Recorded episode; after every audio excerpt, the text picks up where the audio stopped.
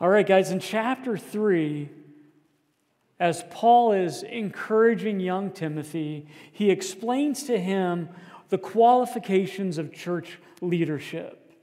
And if you'll recall, he didn't focus on the giftings of leaders within the church. He focused on the character, who they must be at their core.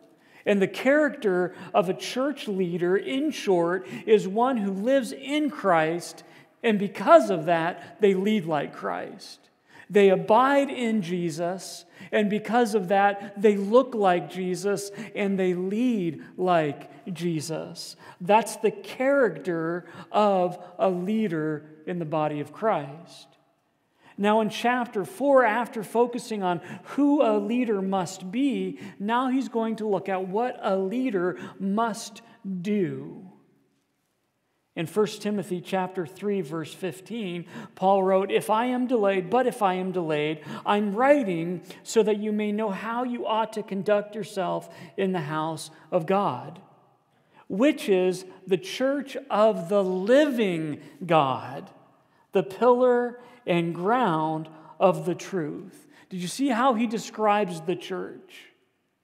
First, it is the church of the living God. God is alive and present with us. We are not here gathered around an idea or gathered around a dead prophet or the teachings of a dead prophet. We are gathered here, and the living God joins us here. He is alive and present with us. And that is the story of all of Scripture that God desires to dwell with His people. But then Paul also describes the church as the pillar and the ground of what? The truth. The pillar. Uh, your translation may say the column. What does a column do, do? It not only supports the roof, but it elevates it so that it can be seen at a distance. Remember, Paul is writing to uh, the ancient Greek culture. And they would understand what a column was. A column would lift these temple roofs up into the sky so that you could see that temple from a distance.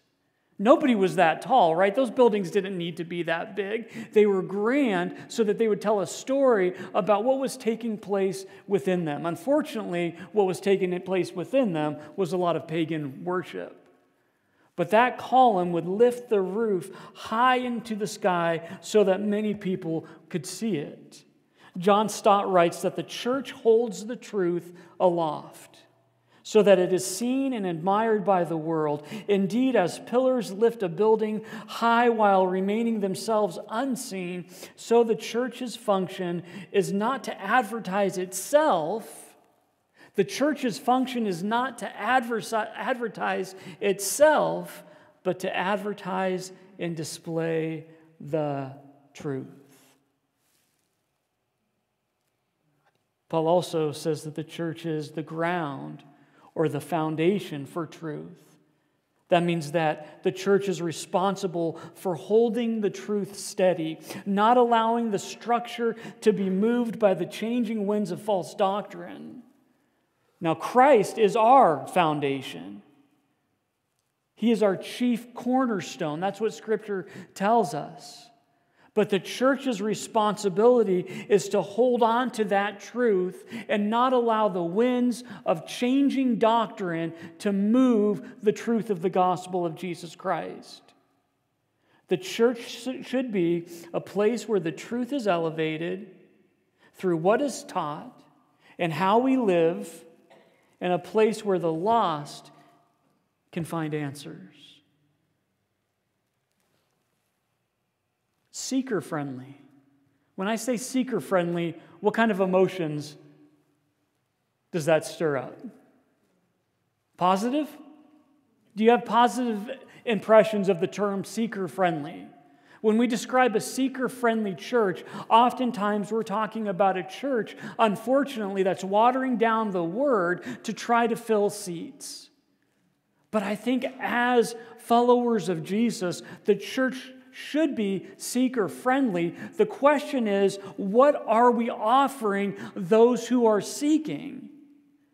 I don't want to be seeker friendly in the sense that we entertain those who are looking for entertainment or we tickle the ears of those who are looking for some self inspirational message. We want to be seeker friendly for those who are lost and they're looking for answers.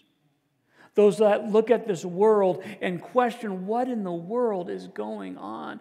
Those who have exhausted all that the world has said is important and valuable, and they realize, no, none of that is. I'm still lost, and I'm hurting, and I'm empty, and I want to know is there really any purpose to this life? Paul says that the church is responsible for being the foundation and the pillar of truth as we build on the only foundation, and that is Jesus Christ. And that is the truth. If you look at 1 Timothy 3:16, Paul breaks out in a sonnet or a poem and explains, here's the truth that the church must center itself around. And he says it so well, so articulately.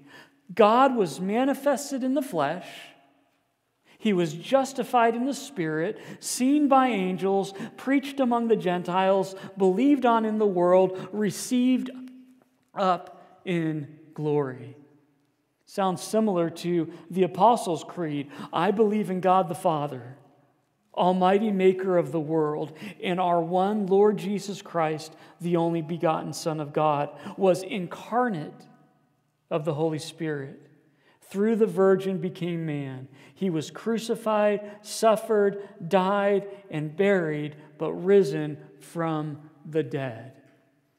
That is the truth of the gospel of Jesus Christ. That God came in the flesh, that's the incarnation. He was vindicated or justified by the Spirit. That means that be, at the beginning of his earthly ministry, when the Spirit descended on him like a dove, and he began to do mighty works. Those were mighty works that displayed his deity, that he was and is the Son of God. And those mighty works culminated in his resurrection from the dead. He was seen by angels. Starting with his birth, a multitude singing praises to God. Angels ministered to him in the desert and in the garden, and they were present at his tomb after his resurrection. So angels witnessed his life and his ministry. And then the gospel was preached amongst the Gentiles, believed on in the world. The reason we're sitting here this morning is because we believe this to be true. And he was received up in glory which is a picture of our own resurrection and one day our own glorification. That's the gospel message. God came as a man, He died, He rose again, and we have put our trust in Him. And because of that, one day we will rise again in glory with Him. And Paul says, This is the truth. Timothy, guard it, preserve it, protect it. That is the role of church leaders and that is the role of the body of Christ. Let's look at 1 Timothy chapter 4 verse 1 as Paul continues this thought.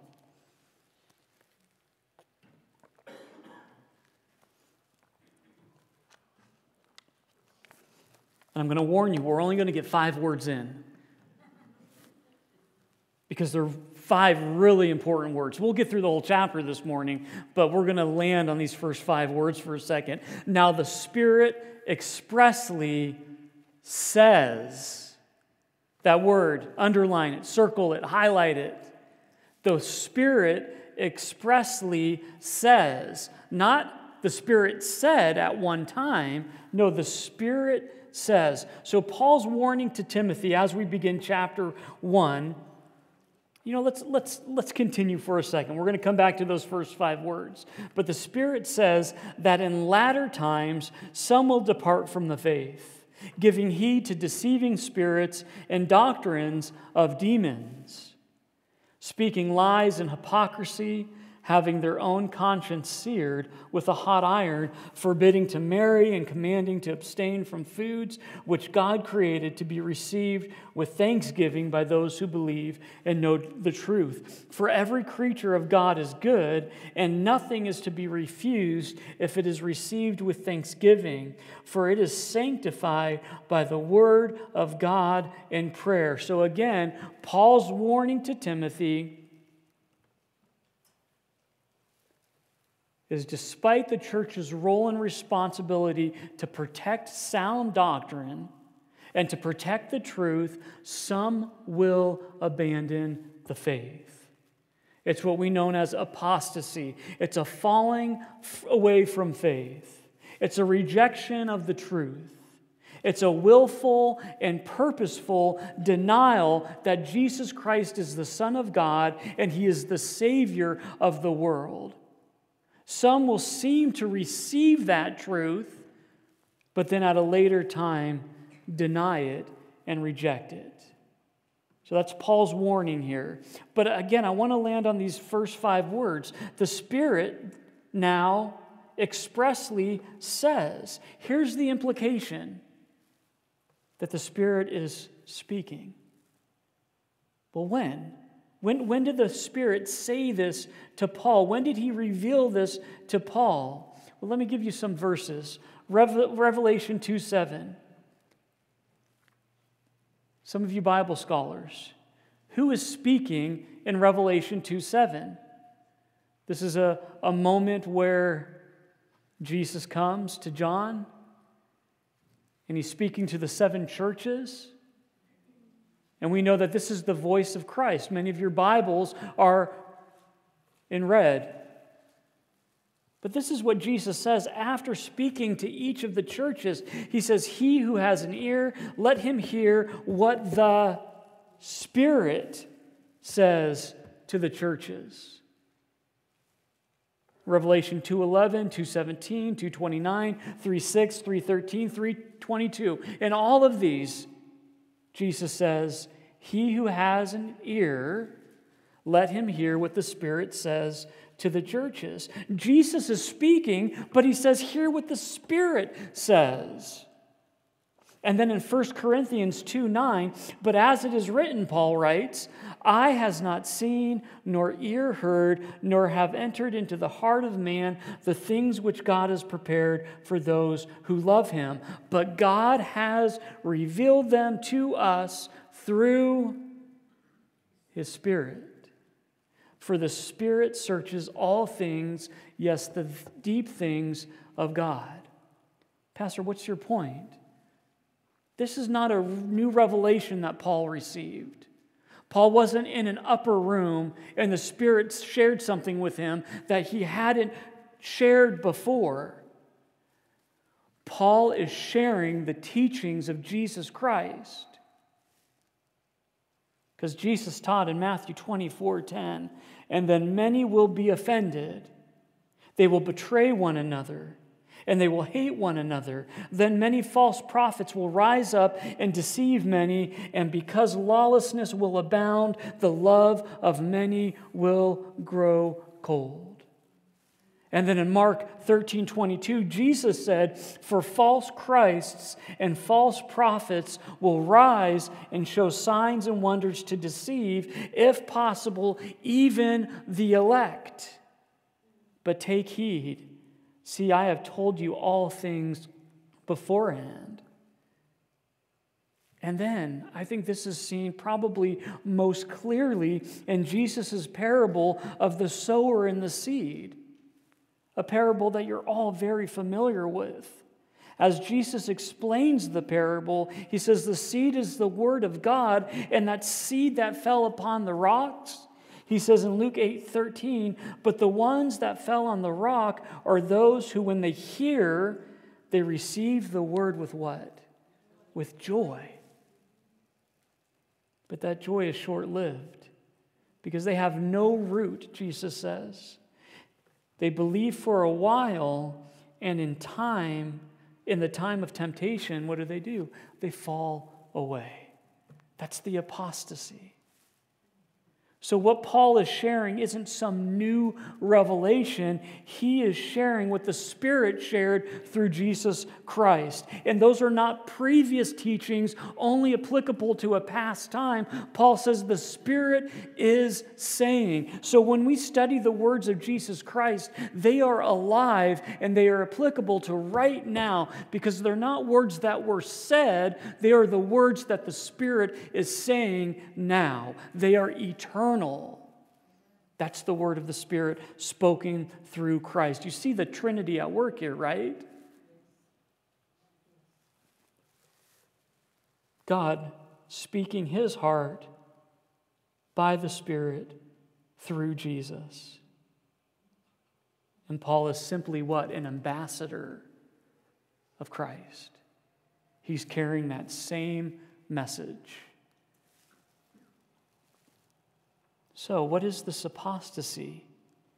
In latter times, some will depart from the faith. Some who receive the word with joy will believe for a little while, but eventually they'll be tempted and they'll fall away. What will they fall away from? The faith. Not a faith, the faith. And I know what the question is when is this going to happen? Isn't that what everyone wants to know? When? When are all these events going to take place? Well, in 2 Timothy 3:1, we get a little hint. As Paul's second letter to Timothy, he writes, But know this, that in the last days perilous times will come. For men will be lovers of themselves lovers of money, boasters, proud, blasphemers, disobedient to parents, unthankful, unholy, unloving, unforgiving, slanderers, without self control, brutal, despisers of good, traitors, headstrong, haughty, lovers of pleasure rather than lovers of God, having a form of godliness, but what? Denying its power.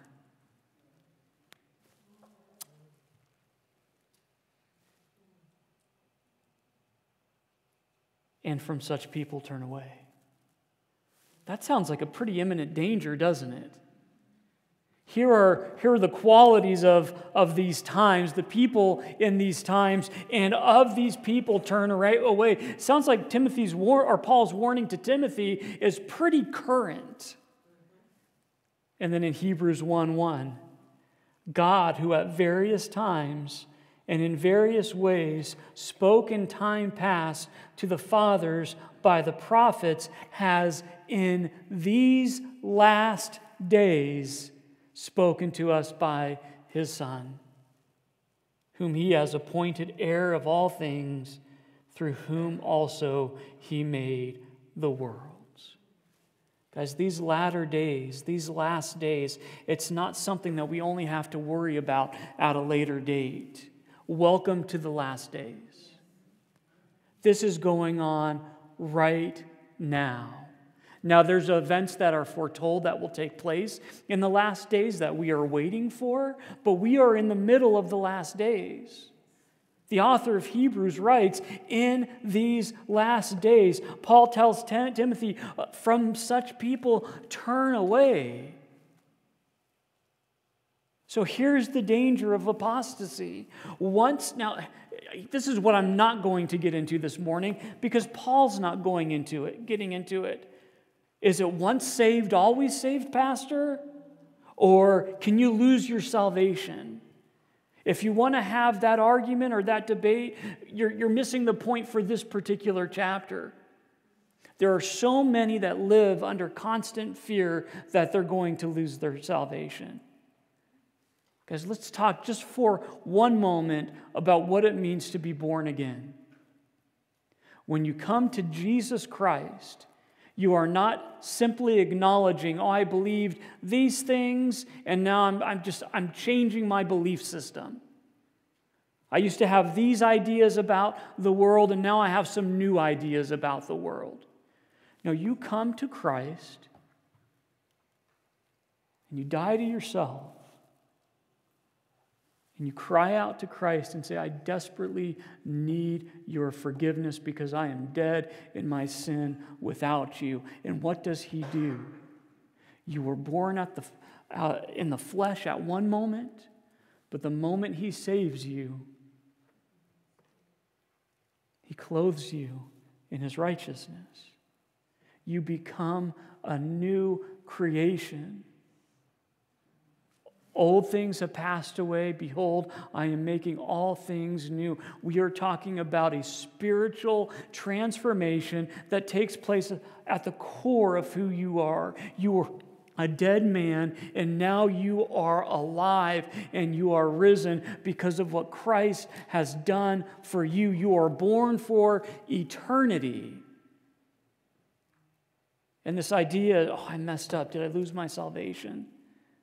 I sinned again. Did I lose my salvation? No, should we continue in sin so that grace may abound? Certainly not, but we have an advocate that intercedes for us. The warning Paul is giving is to those who at one time believed, but now they reject Jesus Christ as the Messiah. He is no longer their Lord, He is no longer their God. Do I have strong feelings about whether or not someone who has been transformed by the Spirit of God can deny Christ as King? I do. But that's not what this chapter is about. He is warning Timothy about those who at one time believed with joy and rejected it. And then they didn't just go and disappear and distance themselves from Christianity. They remained in the church to be evangelists of their lies. They reject Christ, but instead of just abandoning all things Christian, they in turn want to spread the same deceit that they've fallen into. That's Paul's warning.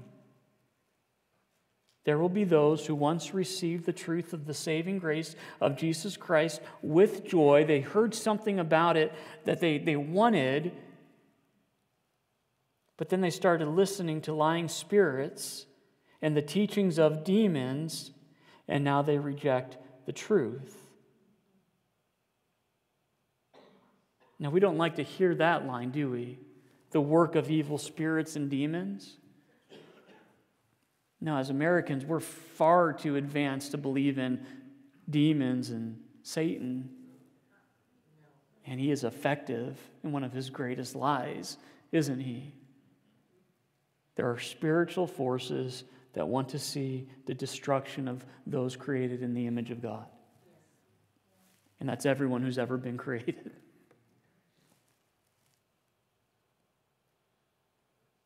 They've been deceived by the great deceiver. And they, again, these people, they don't simply disappear, they become evangelists for the same lies that they have foolishly bought into. Again, it says speaking lies in hypocrisy. What does that word hypocrisy mean? We all know if you've been in church for 10 minutes, it means wearing a mask. It was a, a Greek word for the, the actors in plays who would wear masks that represented the part they were playing. They play a part, they wear, they wear a mask. Jesus speaks of them in Matthew 7 15. Beware of false prophets. What is the mask that they're wearing? They come as sheep. They're dressed as sheep, but inwardly they are ravenous wolves. What do you mean by sheep, Pastor? Again, you've been in the church long enough, you know what Paul, what Jesus is referring to. But if you're new, you're kind of confused by this sheep and shepherd verbiage that's used throughout Scripture. A sheep is a part of the flock of God. And Jesus is our good shepherd. It's just words that Jesus uses in a culture that would understand those words. So a sheep is a believer. They come disguised as believers. Look around. No, I'm just kidding. I don't think that's what Paul's trying to do, is stir up that kind of thing. But what he is saying is there are those who have been deceived and they remain in the church with the goal of continuing to deceive. And they are dressed like sheep, but inwardly they are ravenous wolves. And where did they learn to be sheep? When did they learn the act? When did they learn the vocabulary? When did they learn to fit in? Because at one time they received it with joy. They knew they know enough about the truth to have an appearance of godliness, but they deny the power of God. Here's the point. They hang out in the church. But their conscience, Paul writes, is seared with a hot iron. It means that it's cauterized. Their nerves are deadened, so they no longer feel. The conviction of the Holy Spirit is ignored and stifled, and eventually it is completely silenced. See, the Spirit of God, we see the Spirit of God working in Paul when he was on the road to Damascus, ready to imprison and kill Christians. And Jesus appears to him and says, Paul, Paul, why do you kick against the goads? Saying, Paul, why are you resisting me?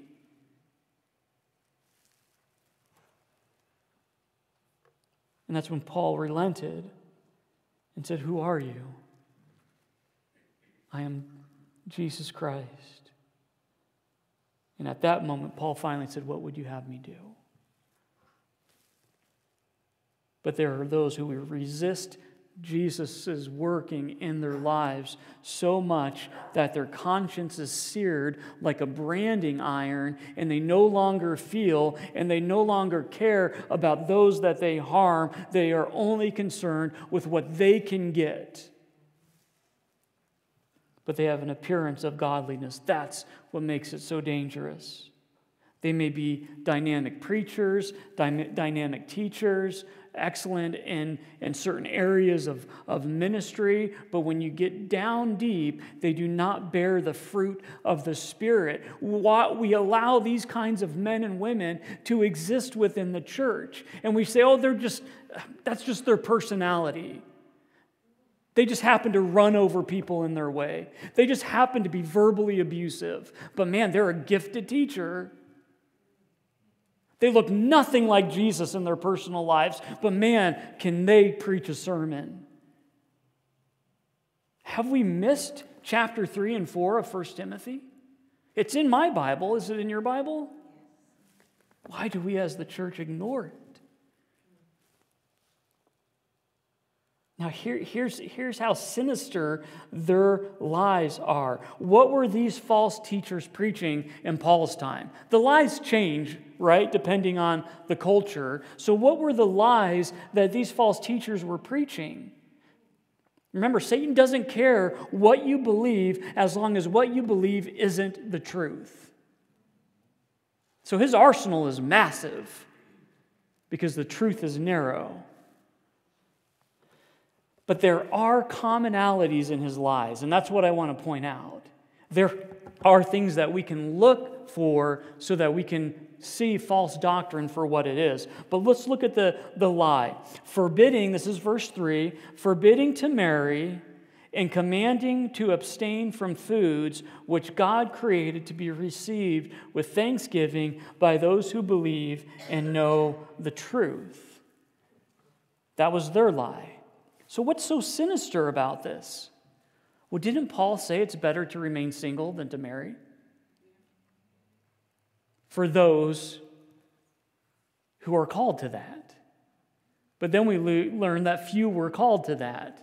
But don't be ashamed if you are called to that because you can be singularly focused on the work of God. So, Paul did say it is better to remain single. Paul also wrote, It is better to refrain from meat sacrificed to idols if it makes your brother stumble. So, do you see that? They're taking Paul's wor- words and his teaching, but where there's nuance in Paul's words, they make it a command. Refrain from marriage, forbidding anyone to marry and you must abstain from foods, certain foods. Well, there's an error of truth in all of this. But the key words forbidding, commanding, and it's interesting that it's forbidding two of the most natural human desires eating and companionship, romantic connection. So, what is Paul addressing? You guys have probably heard the greatest heresy facing the first century church was Christian Gnosticism. How many of you have heard that term before, Gnosticism? As simply, uh, as, a, as simply as I can put it, here was their worldview matter is evil. If you can see it, if you can smell it, if you can touch it, it's evil. And spirit is good. Matter is evil, spirit is good. If you can see, smell it, taste it, touch it, it is at best worthless, and at worst, it's an evil thing. Real life to the Christian Gnostic only existed in the spirit realm. Gnostics claim to possess an elevated knowledge or a higher truth known only to a certain few. There's the first commonality with false teaching it's exclusive. Only a few know it. Have you, have you received the higher truth? Have you discovered it? If you haven't, you have to come to me because I know the secrets. The Greek word for gnosis meant to know. And this higher knowledge was not from the Bible, it was acquired through some mystical higher plane of existence. So there was no objective truth to it, it was extremely subjective. And the issue of salvation, salvation was gained through the acquisition of divine knowledge, which frees one from the illusions of darkness. That was Gnosticism. In practice, this is how it played out. Some believed that since matter was evil, righteousness was achieved by refraining from everything, especially if it was pleasurable. Don't get married, don't enjoy food. This all often left, led to isolation, getting away from everyone, anything that could bring, again, pleasure or meaning or value. Some would go up to the top of towers and live on the top of towers. And they would do everything they could to separate themselves from the world and deny themselves of anything that was enjoyable. That was one extreme. The other extreme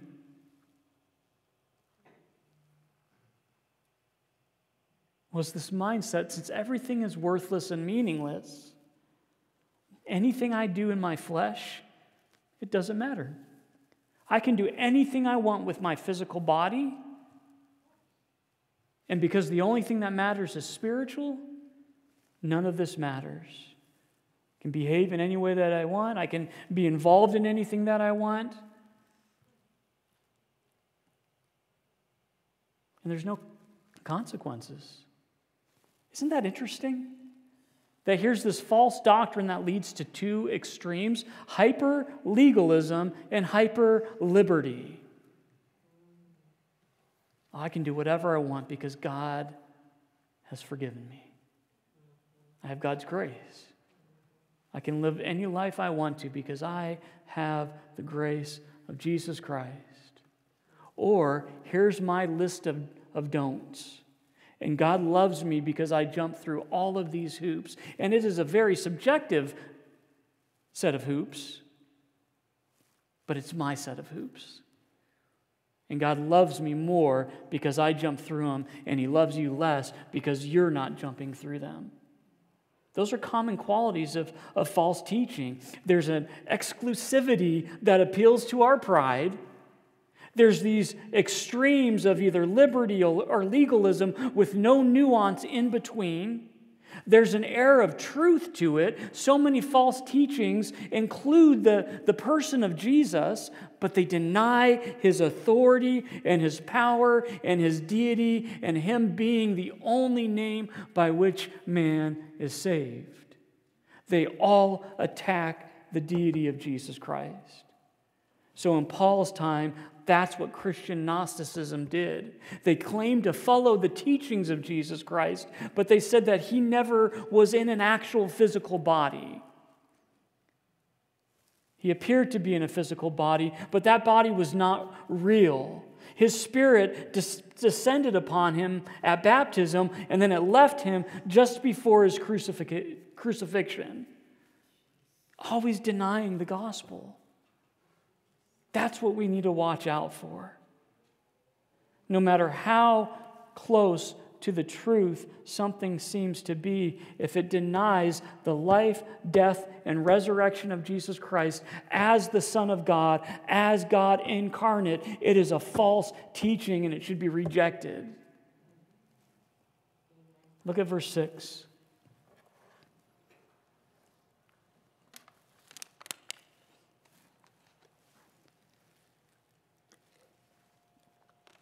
If you instruct the brethren in these things, you will be a good minister of Jesus Christ, nourished in the words of faith and of the good doctrine which you have carefully followed.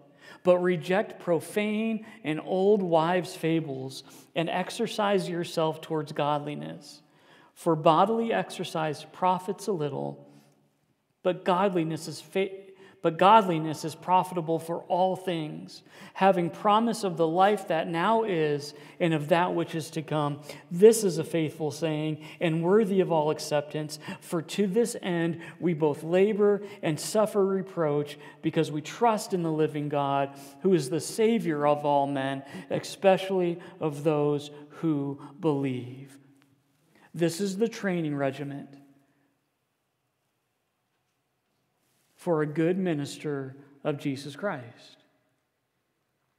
Paul says, Timothy, your responsibility as a good minister of Jesus Christ is to protect sound doctrine.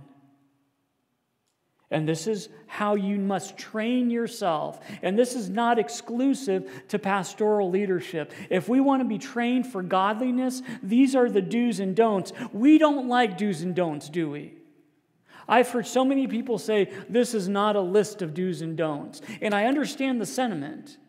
There are historical narratives, there's poetry, there's wisdom books, there's prophecy. So it is not only a list of do's and don'ts, but guess what we have in front of us right now? A list of do's and don'ts. And it's funny because we don't like do's and don'ts unless it leads to something we desperately want. Do you know what I mean? If you want to start a small business, you want to know what the pitfalls are. You want to know what to stay away from and what you should do for it to be successful. If you're investing money, you want to speak to someone who has some idea about how to do it properly so you don't lose all your money. You want to know what the do's and don'ts are of investing. If you're wanting to uh, build muscle, and you're going to the gym, you don't want to just go through the motions and waste all your time. You want to know the do's and the don'ts. If you're trying to lose weight or you're trying to grill the perfect steak, you're going to go on YouTube and you're going to watch someone grill the perfect steak and listen to what they say you are supposed to do. This goes for everything remodeling a bathroom, buying a car. We want to know what to do and what not to do. But what about godliness? And again, when we talk about godliness, we're not talking about personal perfection. We are talking about a lifestyle that is God honoring and God worshiping. How do we live that life? How do we live a life that reflects that we are citizens of a different kingdom, a better kingdom, the kingdom of God, which is an eternal kingdom? First, I think as we've seen, it starts with actually wanting that. Do I want my life to represent me? Or do I want people to see a different kingdom through the way that I, I live? If that's our desire, then Paul says this is, this is what it means to be a good minister. That word minister, don't get hung up on it, it means servant. This is what it means to follow Jesus. Timothy, he says, you must feed yourself first before you can feed others. You must nourish yourself in the words of faith and the good teaching which you have carefully followed. So many of us want other people to feed us. Our Bible study is restricted to just whatever the pastor says on a Sunday morning. That does not lead to a life of godliness. Oh, it might be a good start, but do we feed ourselves? Do we take responsibility for learning and growing and sitting at the feet of Jesus and allowing Him to build us up and make us into His image? Paul says, Young Timothy, if you're going to lead people, you must be led first. If you're going to teach people, you must be taught first. You must be a good student before you can be a good teacher, Timothy. You have to experience the benefits of the truth of God's word first before you try to offer it to others. My wife is so funny. I'll just leave it at that. No, my, my wife, sometimes she'll try something new, and the face she makes, you think that she's about to puke. She'll taste it, and oh man, then she'll say this Here, try this. No, I have no, no interest in trying that. But I was thinking about it, and sometimes I think that's our witness. The life that we lead, we're so wrought with worry. We're so beat down. Now, I'm not saying that there isn't room to hurt in this life. We live in a fallen world. But if there is no joy in our walks whatsoever, we are just hypercritical, hyper judgmental, always have something to complain about, always just worried about the, the next uh, crisis. And then we tell people, hey, I want to share with you what I found. It's like having that face and saying, here, try this. It doesn't, it doesn't go a long way. Now, don't get me wrong, there are those who struggle with uh, getting out of that dark place. And there's a medical condition tied to that. I am not coming down on that. I am talking about those who just have no joy in their walks. Paul says, nourish yourself, feed yourself, experience what God's truth can do in your life first because you don't want to be the same hypocrite that is deceiving others, who puts on a mask. And I, I feel the danger of that every time I get up here. That somehow I'm going to pretend by what I'm teaching that I have it all figured out. But most all, thankfully, many of you know me well enough that that's not even close to the case. But we know what direction we're heading in. Paul says, Timothy, reject profane and old wives' tales. Now, old wives' tales was just a saying. It was the idea was older women sitting around just gossiping, just talking about people. They have nothing better to do. And, and trust me, it's, it's not a, a knock on old women. People do this in general, but it's just gossiping and saying things that have no benefit to anyone at all profane, that Greek word means worthless. It's just worthless talk. And he's saying, Timothy, avoid this in your preaching and teaching.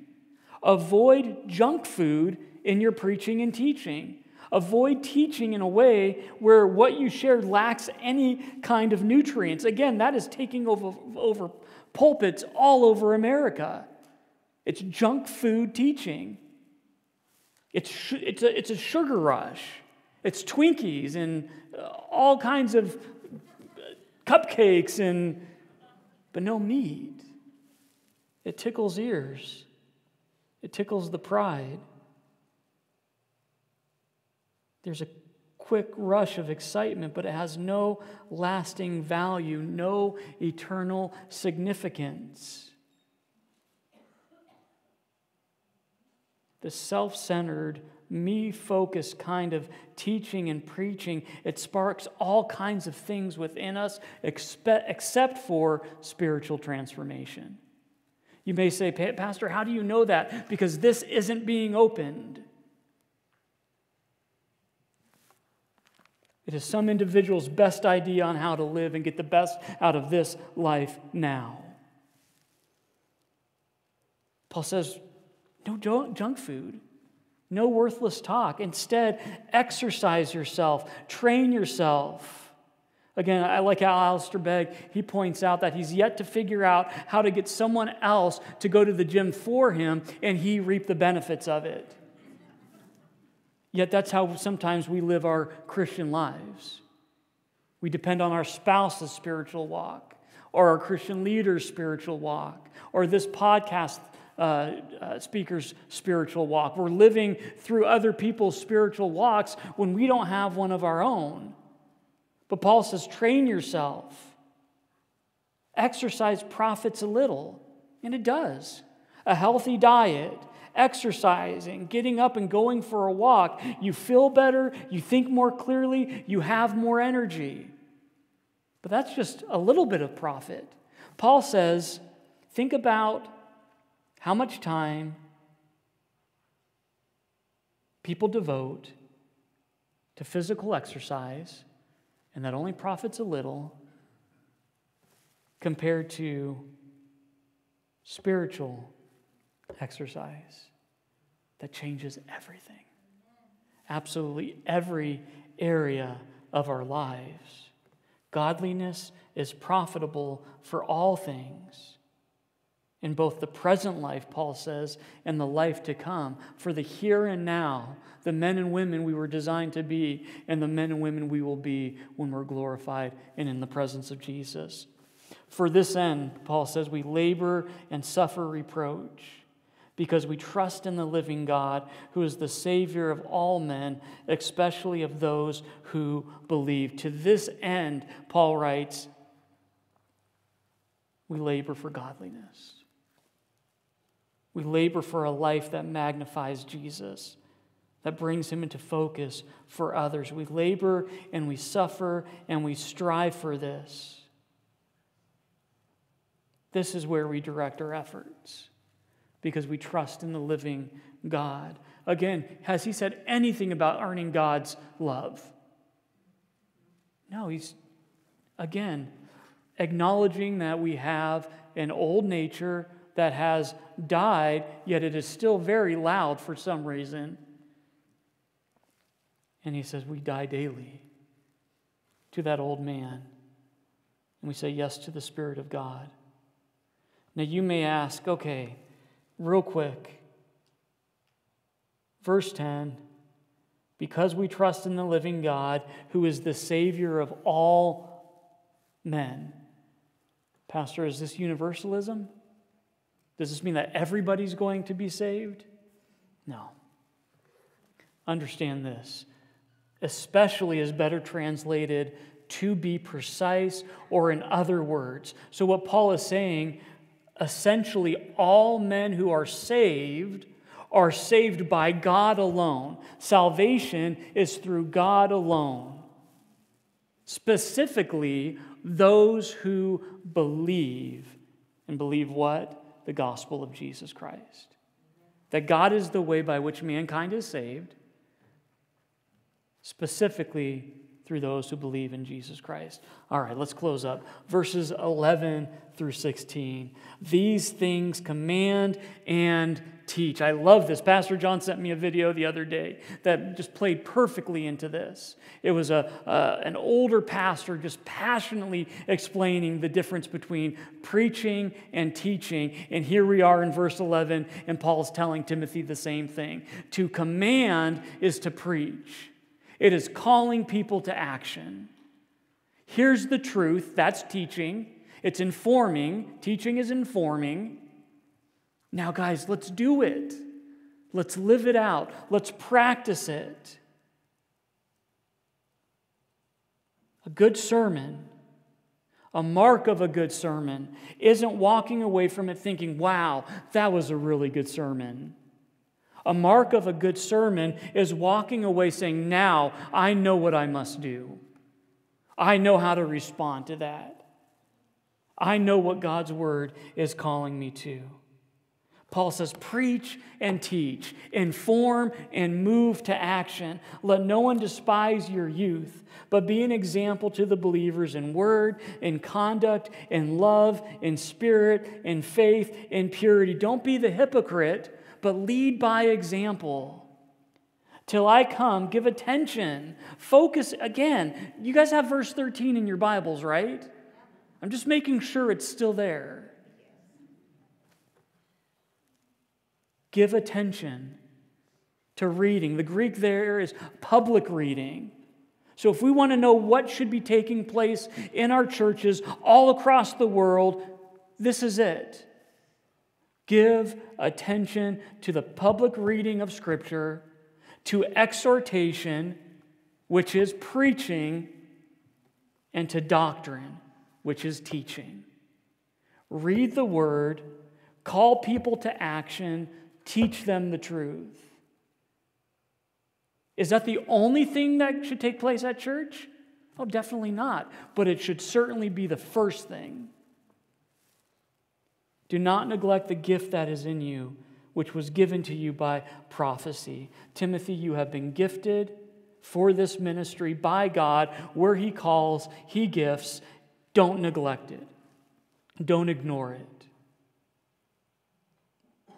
was given to you by prophecy with the laying on of hands of the eldership. Meditate on these things, think on these things, give yourself entirely to them, that your progress may be evident to all. Let your life revolve around the preaching and the teaching and the learning of God's word, because that is what will transform lives. So when you get up in the pulpit, it is simply an overflow of what God's already doing in your life and your lifestyle and what you teach and what you preach, they go hand in hand. Timothy, that's what you do. Take heed to yourself and to the doctrine. Continue in them, for in doing this, you will save both yourself and those who hear it. Chapter 3 The character of godly leadership. Chapter 4 what godly leadership must do. And as we said before, don't restrict this. Okay, Pastor, get on it. This is the man you're supposed to be. Guys, this is for godliness. This is what it means to be husbands and wives and parents and children's ministry leaders and deacons and ushers and uh, employees and employers. It, what's, it's what it means to be a follower of Jesus. Do we desire to reflect Jesus to this world? Then train yourself in godliness. Protect the truth of the gospel.